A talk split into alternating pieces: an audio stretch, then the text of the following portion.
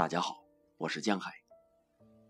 今天为大家带来《台湾有梦迎新，我必再临》。张庆辉。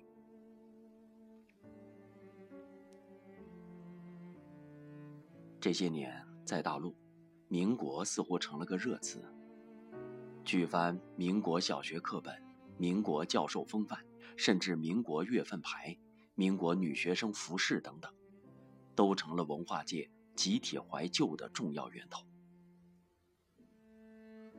怀旧，其实是现实缺陷的本能代偿。毋庸讳言，在这个功利化、快餐化的纷繁时代，民国作为中土西风东渐的初始期，传统中国的沉潜美好，民间社会的淳朴清新。却有令人黯然远逸、无限追怀的理由。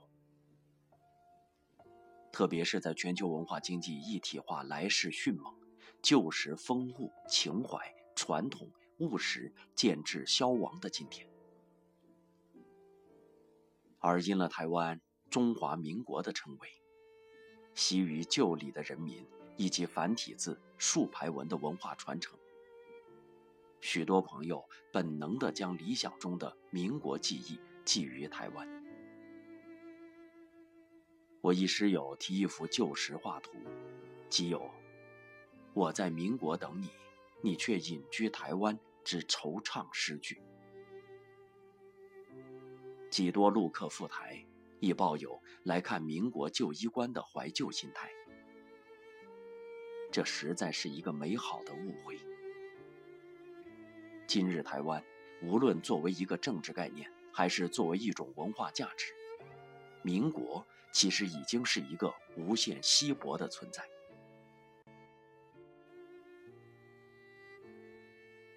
在政治概念上，一方面，民国与国民党紧密相连。光复之后、解严之前的四五十年间，以二二八事件为标志的族群分裂情绪。以美丽岛事件为代表的自由民权浪潮从未稍歇。绝大多数台湾人在这一漫长的历史阶段感受到的是言论禁锢、公正缺失、特务统治、白色恐怖。除了垄断岛内资源的国民党权贵外，普通民众通常认为那是一段不堪回首的岁月。特别是一九七一年，中华民国失去在联合国中的中国代表权后，其国民身份认同更增苍凉无根之叹。所谓“亚细亚的孤儿在风中哭泣”，没有人要和你玩平等的游戏。罗大佑准确把握了当年这一无限迷惘的时代情绪。总之，所谓中华民国。并没有在台湾民众心目中积攒下家国与共的沉厚深情。另一方面，李登辉、陈水扁持续多年的去中国化教育，在年轻一代身上已是成效非凡。本为建立感情，又遭刻意清算。除了台币上的国父头像、历史遗址旁的青天白日旗。以及每年双十节那一天法定假外，在台湾民间，中华民国的概念已近若有若无。台湾到底是什么？地区？国家？我曾就此问题征询过台湾多名普通人，一个激进统一的回答是：想那么多干嘛？总之是我们的家乡。我们生活在这里，最希望的是越来越好。在文化价值上，如前所述，我并不认为今日台湾民众的现代文明素质主要源于中华传统文化。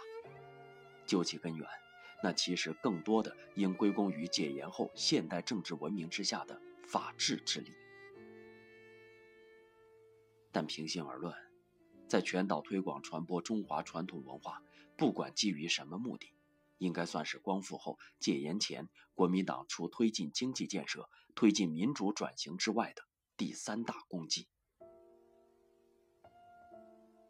台湾的有效开发史也就短短三四百年，荷据、日据时期除外，明清两朝虽纳入管辖，其实并未形成覆盖全岛的王化之力。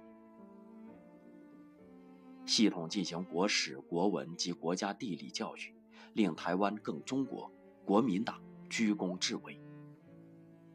只不过，今日文化价值上的台湾，与其说是民国，不如说是中国更准确。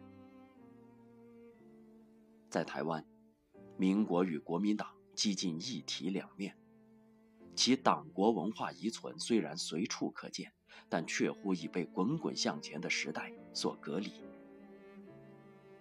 虽然士林官邸、国父纪念馆、中正纪念堂依然规制宏伟，但人们似乎早已心照不宣。那已是过去年代的尊崇了。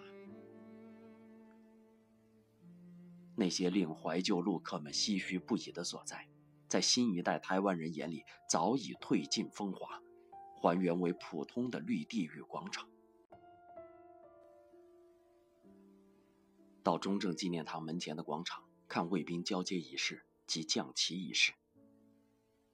残阳如血，无风，青天白日旗低垂着，从高高的旗杆上缓缓降落。巨大的广场因观者寥寥而略显空荡。身着制服、手握钢枪的六七名卫兵，动作规范，花样繁复，一板一眼。刚劲有力，整个降旗及交接动作差不多要耗时十余分钟。